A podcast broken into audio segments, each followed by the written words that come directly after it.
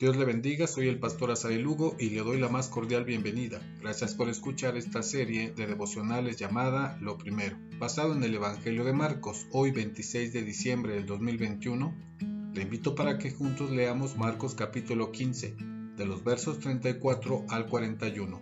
Dice la Biblia, a la hora novena Jesús clamó a gran voz diciendo, Eloí, Eloí, lama, sabactani, que traducido es, Dios mío, Dios mío, ¿por qué me has desamparado? Y algunos de los que estaban allí decían, al oírlo, Mirad, llama a Elías.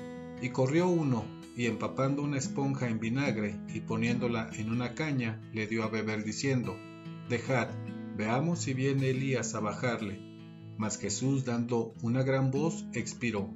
Entonces el velo del templo se rasgó en dos, de arriba abajo, y el centurión que estaba frente a él Viendo que después de clamar había expirado así, dijo, verdaderamente este hombre era hijo de Dios. También había algunas mujeres mirando de lejos, entre las cuales estaba María Magdalena, María la madre de Jacobo el menor y de José, y Salomé, quienes cuando él estaba en Galilea le seguían y le servían, y otras muchas que habían subido con él a Jerusalén. Reina Valera 60.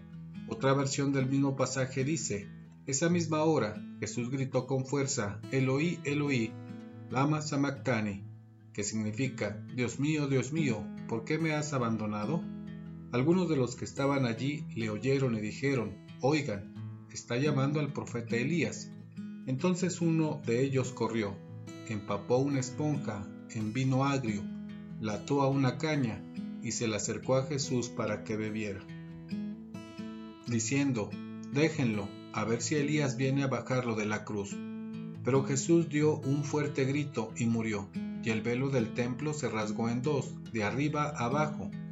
El capitán romano que estaba frente a Jesús, al ver que éste había muerto, dijo, verdaderamente este hombre era hijo de Dios.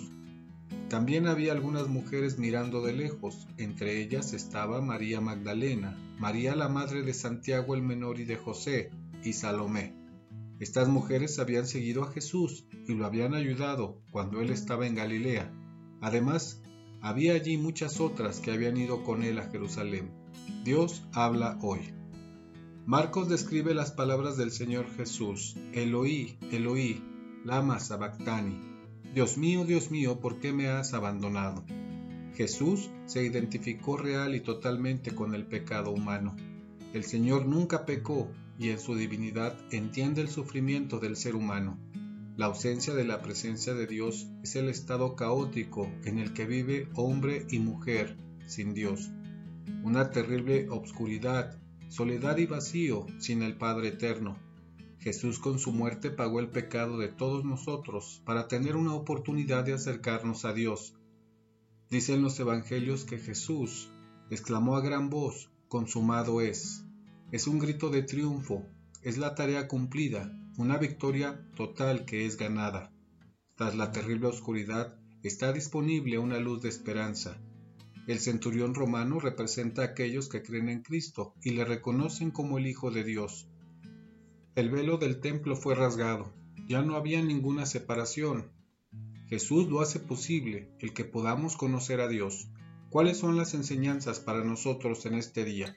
Jesús se identifica con cada uno de nosotros, conoce nuestro dolor, nuestras luchas, nuestro desgaste en la vida, comprende nuestra situación. La separación de Dios es una condición terrible que nos destruye.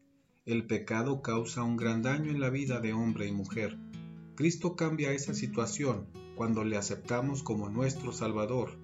El centurión reconoció a Jesús y creyó en él como el Hijo de Dios verdaderamente es el Hijo de Dios. Solo en Jesús se hace posible el acceso a Dios.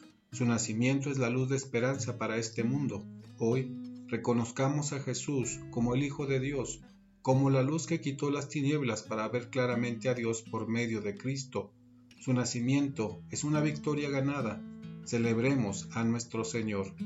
Le espero mañana para seguir reflexionando en la historia de Jesús en esta serie de devocionales llamada Lo Primero. Dios le bendiga.